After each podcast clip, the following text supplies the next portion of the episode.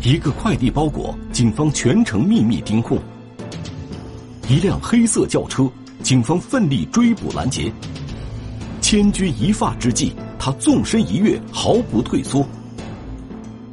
面对突发危险，他迎刃而上，身负重伤。无悔的选择，天网栏目即将播出。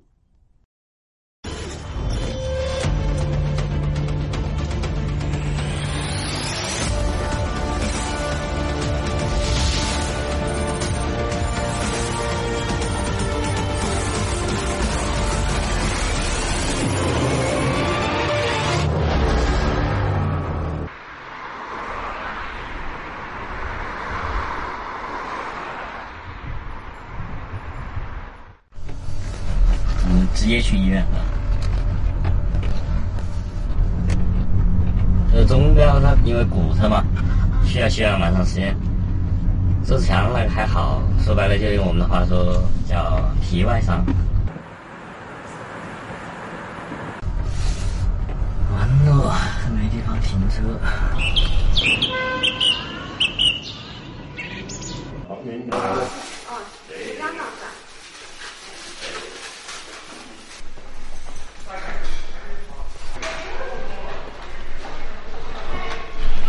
案件我我们要涉及到涉及刑理嘛，嗯，他上个星期才包。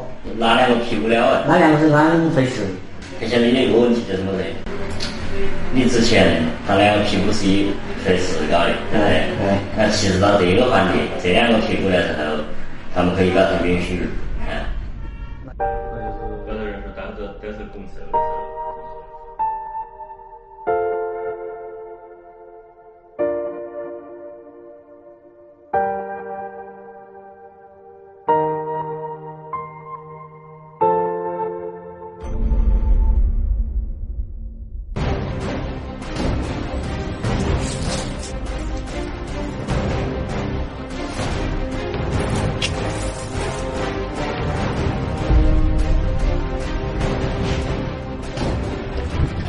走！走！二位走！正在舞台，来，进去。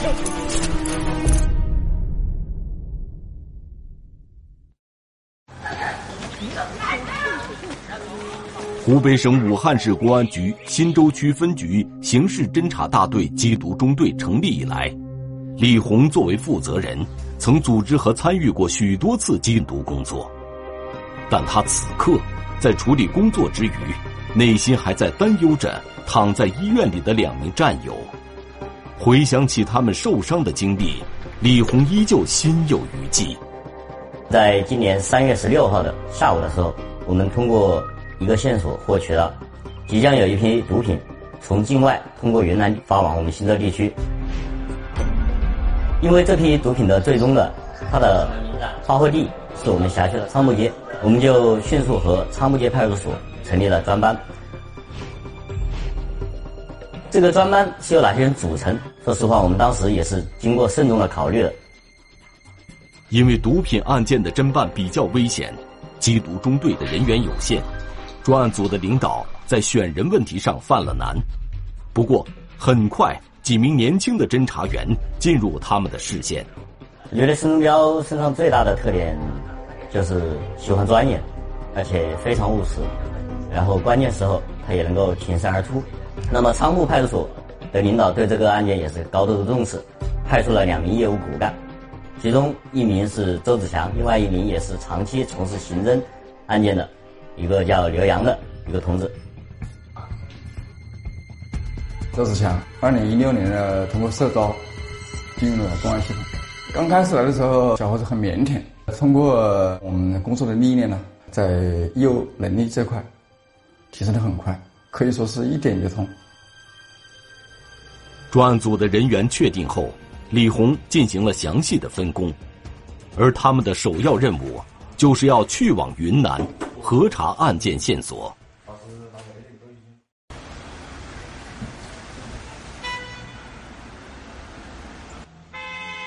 因为毒品案件。它有这样一个特性，隐蔽性高，然后时间非常短，通常情况下，像这类案子，我们必须在仅有的两三天时间内迅速的做出决定，然后采取行动，不然的话，这个案子可能就流失了。为了尽快掌握涉毒包裹的详细信息，避免毒品流入社会，沈忠彪等三人第一时间乘机前往云南，试图对涉毒包裹进行拦截。但令他们没想到的是，中途却发生了一些突发状况。三月十七号早上，我们三个人同机前往云南核查这个包裹的走向。到了云南，然后因为时间比较紧急，我们不知道这个包裹具体走到哪里来了，然后就想着尽快把这个包裹核查清楚。我们中间买了那个航班，是从昆明要转机到普洱，但是当时的航班晚点了。再等半天或者迟到半天的话，可能就移误了战机，可能就影响这个案件的侦办和线索的核查。如果继续按照原计划乘飞机前往普洱，包裹很有可能在他们到之前就已经被发出，这样无疑会增加警方的侦查难度。为避免出现问题，沈中彪三人果断决策，立刻驱车前往普洱。有限速一百二十拍照。我们一共是开了。六七百公里，仅六个半小时到了这个普洱，然后跟普洱的警方对接上了。在与云南警方对接之后，沈忠彪三人掌握了涉毒包裹的快递单号和收件人的身份信息，但通过研判，警方发现收件人的身份信息为虚假信息。而更让他们始料不及的是，此时的涉毒包裹已经从云南发往了武汉市新洲区。专案组在研判之后，让沈忠彪三人搭乘飞机赶回武汉，试图赶在包裹进入武汉之后，立即对其进行拦截。然后说包裹将于十九号的早上到达新洲区，就感觉时间比较紧张嘛。十九号凌晨三点左右，我们就赶回了个新洲区。因为当时他们回来的时候非常晚，舟车劳顿，当时就在我们办公室抢着时间，睡了大概一个小时。警方考虑到涉毒包裹在运输过程中会经过几个分拣点，为了避免毒贩提前取走包裹，专案组成员立即投入到对包裹途经的物流点进行布控及准备抓捕的战斗中。我们一定要做充足的准备。那么我们马上就要出发，我们前往这个城北工业园。我们要在这个货车到达之前，要把它货行经驶，一定要把握一个原则啊。就是货不能脱离我们的视线。一旦发现有陌生的人去询问这个快递，大家一定要相互在群里面发消息。因为这个案件的话，我们派出所是跟分局的这个专班一起联合办的。我跟金融专班的分工是，他们负责组织，我们负责支援。这个我们在两公里之外分成两台警车。然后带齐所有的单人装备，我们民警佩戴武器，一旦那边行动开始，我们就迅速赶了过去。因为此次的抓捕目标为毒贩，为了以防万一，确保抓捕行动万无一失，派出所民警佩戴武器，在远处听从指令。布控就有十二个人，我负责支援的是十个人。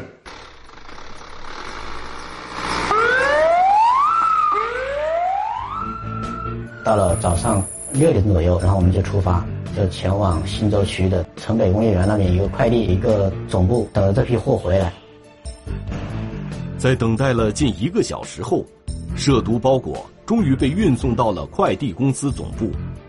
通过筛查，警方第一时间将涉毒包裹锁定。这个毒品通过我们对外观的一个触摸的检查，它是一个类似茶盘，非常沉甸甸的一个快递。然后我们及时对这个邮包进行了一个控制，就是防止这个取包裹的这个嫌疑人，在我们之前，他把包裹用我们的话来说叫截胡。但是这一次，我们并没有开展的那么顺利。收取包裹的究竟会是何人？他又会以何种方式将包裹取走？对于警方来说，这一切都是未知。他们只能牢牢地将包裹控制在可视范围之内。一方面就派人在这个快递仓库总部把这个包裹盯住，另外在外围也放了几台车，然后安排了有七八个人，分几个点位，然后布控。过程中进行全程的跟踪，他先是到了我们仓街的分拣点，仓木街的分拣点我们蹲守了也有两个小时左右。这个时候，我们队员都很疲惫，但是看着这么大一种毒品，说实话，我们干禁毒的都知道，我们一个原则坚决不能让它流入社会。在仓布街的分拣点，收取包裹的嫌疑人依旧没有出现，警方丝毫不敢懈怠。这个时候，我们在部署的时候，这个包裹已经发到最后一个流程，就是这个包裹上写了在我们仓部的一个叫“微微超市”的一个收货点。警方发现，这个代收点位于一个闹市街区的十字路口。警方在超市外围进行布控，铺开了一张无形的大网。静待犯罪嫌疑人的出现。我们一般打这种案件，在收件点上都是不亮明我们的身份的，因为就是担心快递点的老板和我们这个贩毒分子是沆瀣一气，他们彼此相互认识的话，那我们就马上暴露了，我们的行动就失失败了。警方发现，超市门前的车辆众多，进出超市的人员复杂，涉毒包裹在超市内，警方无法近距离观察。稍不留神，嫌疑人很有可能在他们的眼皮底下溜走。为了确保万无一失，李红当即做了一个决定。这个时候，嗯，我就马上改变了策略。我必须安排一个人去跟这个快递店的老板进行一个接洽，一方面表明我的身份，二是这样也更有利于行动的成功。那么派谁去？我想了一下，也很快想到了人选。孙东彪作为一个从事缉毒。时间并不长的民警，但是他对于处理这种突发事件还是有自己的经验的。李红之所以让慎中彪前往超市内进行蹲守，是因为之前沈中彪在侦办案件时有过类似的经历。在二零一九年的七月二十七日，我们办理了一起毒品犯罪案件，也是通过寄递物流从境外将毒品通过伪装的快递，然后寄往新洲区。当时为了就是外围不暴露，我当时也装成快递小哥在快递点内。后来到了这个收网阶段，一名可疑的男子就引起了我的注意，啊，发现这名嫌疑人就是我们之前研判的嫌疑人。我我为了这个包裹不脱离视线，然后迅速跟出去，然后将这个嫌疑人迅速扑倒。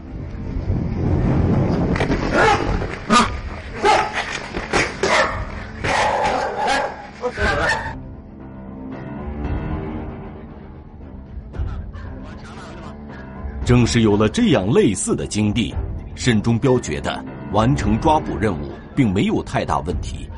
但是这次的嫌疑人会与上次一样前来领取包裹，并被警方成功抓获吗？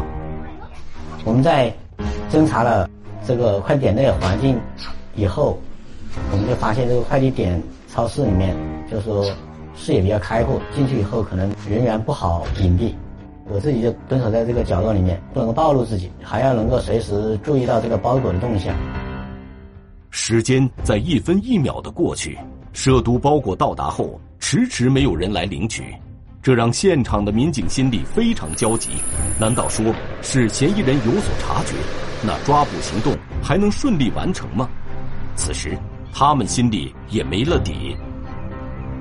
那我们队员可以说是身体和心理快到了一个极限的时候，这个时候在远处观察，我突然发现这个仓木街道上面缓缓的驶来了一辆无牌的黑色大众越野车，在我仓木街道迂回了三四圈，因为我们从事缉毒的，在这种行动中，对于这种无牌的越野车是非常非常敏感的。这辆黑色无牌越野车的行为非常反常，立刻引起了警方的注意，但民警发现。越野车最终并没有在快递点门前停留，而是在距离超市一百米左右的地方停了下来。这个越野车尾灯一直是亮的，根据我们的经验，他就是把刹车踩着了，并没有熄火。但是车上两个人并没有动。这辆车会是嫌疑人驾驶的车辆吗？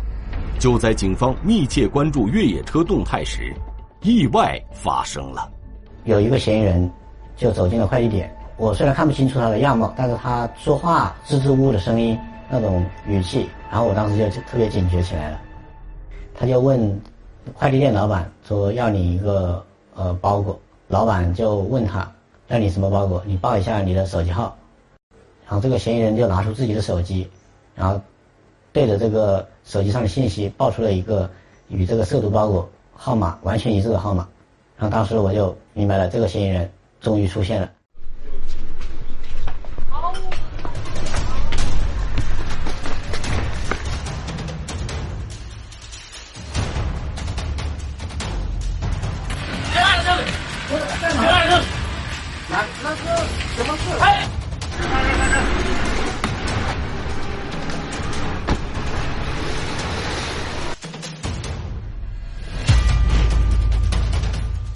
嫌疑人控制住以后呢，呃，上车对这个前方的一辆无牌越野车进行追击，开到这个嫌疑车辆旁边，车子就迅速的一脚油门就驶离了现场。黑色无牌越野车的这一反常举动，更加证实了警方的判断：车内人员一定与这起案件有所关联。警方立即对嫌疑车辆进行追击。我们抓获了这个领包裹的嫌疑人这个现场的时候，我马上对他进行一个突审。这个你是拿什么东西？不知道，他就是要我拿快递。谁叫你拿的？啊？谁叫你拿的？就我刚才网上的那个。刚才哪一个？基金。啊？谁呀？就刚才那个白色的呀。啊？就刚跟我一起来那个呀。哪一个？啊？哪一个？我晚上打游戏认识的。叫什么？我真不知道名字。啊。你叫什么名字？不超啊，这身份证上面有，这是我身份证。那这个快递收件人叫什么？杨平。啊？杨平。你认不认识杨平啊？我不认识。啊。他给多少钱？你拿个快递？给一千。啊。拿个快递给一千。对。回看路面监控，警方才发现，这个代收包裹的嫌疑人是从一辆银白色轿车上下来后进入超市的，而就当警方将嫌疑人进行控制的时候。这辆银白色轿车快速驶离了现场。然后，当我们现场突审差不多的时候，我也是第一时间独自驾车朝孙中标他们那个方向追了过去。这个嫌疑车辆在这个三幺八国道上面，然后疯狂的逃窜，大概开了两三公里，我们的车子已经被他甩得很远，我们看不到嫌疑车辆了。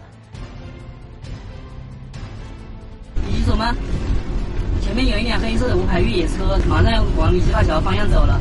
你们在那个三幺八国道李溪大桥方向，赶紧开车辆拦截。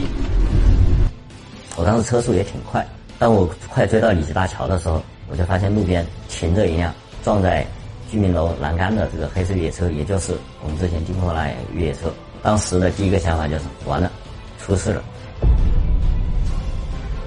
因为我当时打我们孙中标的电话没接到，我就迅速和周子强联系。周子强当时电话里很虚弱，但是气喘吁吁的告诉我抓到一个。然后说完这句话之后，他也马上说了一句话：“这个人有刀，我受了伤。”说实话，我心里面一蹬。战友伤到了哪里？伤情严不严重？是否会有生命危险？这些疑问充斥着李红的思绪，让他的内心充满担忧。我第一时间赶到了现场，当时现场距离这个撞车的大概还有八九百米，在一个乡村里面。当时在现场，我我就碰到了周志祥、申东彪和李雄三个人。我们申东彪当时是捂着自己的膝盖，一瘸一拐的，但是也是满头大汗，很累很累的感觉。然后周志祥，呃，我明显的看到他的后背上面衣服破了个洞，啊，上面有有血迹。是我这和我爸爸看牌，看着从这下面的回来，往这边走，就过这个桥回家，还没过这个桥，就听到这边就吼起来了。刚开始我爸爸以为是初中小孩打架，就过去劝，然后就把证拿出来，就不让我们劝，说贩毒的。我等于就记住他，他在那头打架，我在那在里头记得，就隔了不到两米远。两个警察的就奋不顾身的，就把他扑倒，当时扑倒不赢，他等于拿了个刀子的噻，就是，那就是那个划。他就摸，他当时还蛮没没没没痛，就是给他划。在处理完现场之后，然后就把他们迅速的安排送到当地的卫生院进行一个包扎。他当时受伤的时候，我当时很震惊。我当时第一现场去，他们三个人把人已经制服了，我们当时判断，这个就是主犯。他当时买毒品的现金三十六万都没来得及带走，把这个快递拿回来之后，我们光拆就花了一个小时。那真是做的很精致的，一格一格的。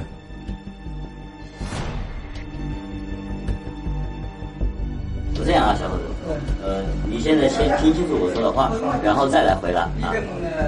新的刑法修正案里面多了一条罪名，你知道？你先听我说完，然后你再说话，叫刑警队啊。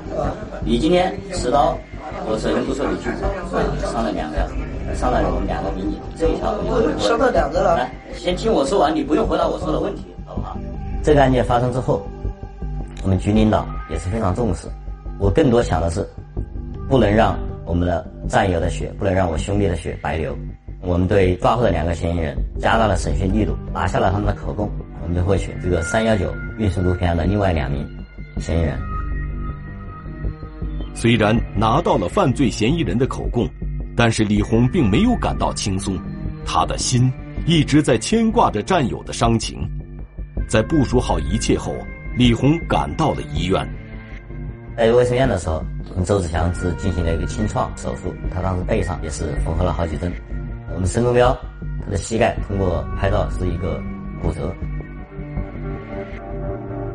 随即，警方加大力度对两名逃跑的犯罪嫌疑人进行追踪，但却发现他们非常狡猾，犹如人间蒸发一样不见踪迹。我们穷尽我们自己的各种手段。那么，在四月二十一号的下午四点钟，我们就得到一个情报：这两名嫌疑人藏在武汉市市区的某一个小区里面，然后。带了我们八个民警前往那个小区。看看，就这里，就这里，打死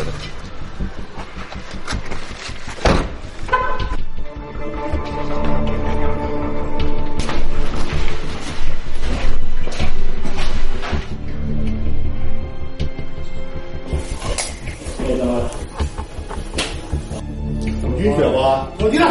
坐进来。警方成功控制了两名逃跑的毒贩和一名涉嫌窝藏包庇罪的犯罪嫌疑人，自此案件终于了结，李红的内心也释怀了不少。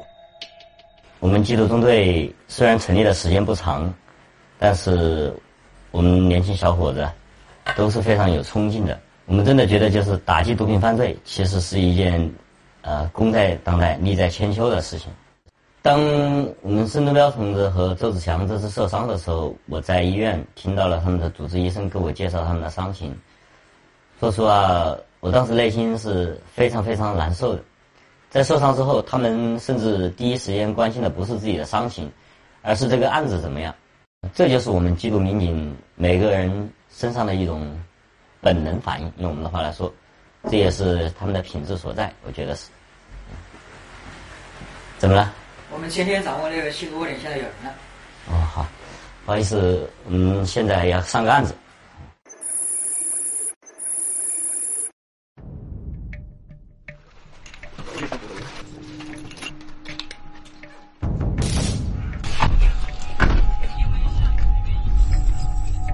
那今天下午的时候，通过便衣侦查，就基本上确认了这个民房是一个长期盘踞在居民区内的一个吸毒窝点。我们现在出发，准备对这个吸毒窝点进行一个突击和打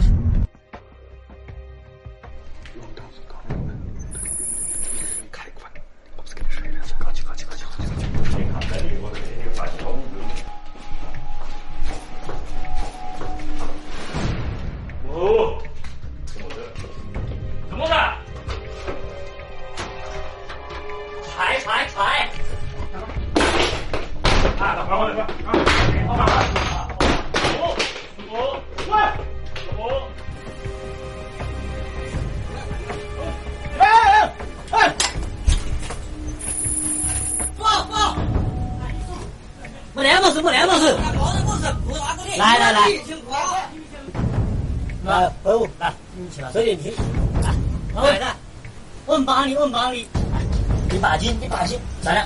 考虑的你，举手的话。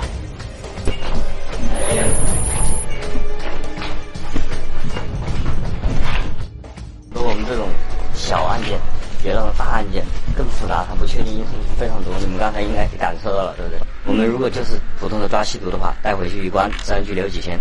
但是我现在的一个思路就是，我认为每一个吸毒案件里面背后都隐藏着一个贩卖的事实，所以我现在就是要求我们的侦查员就是一定要深挖案件，这样只有这样我们才能够打掉整个链条，这也是我们队里面的整个进步最快的一个思维。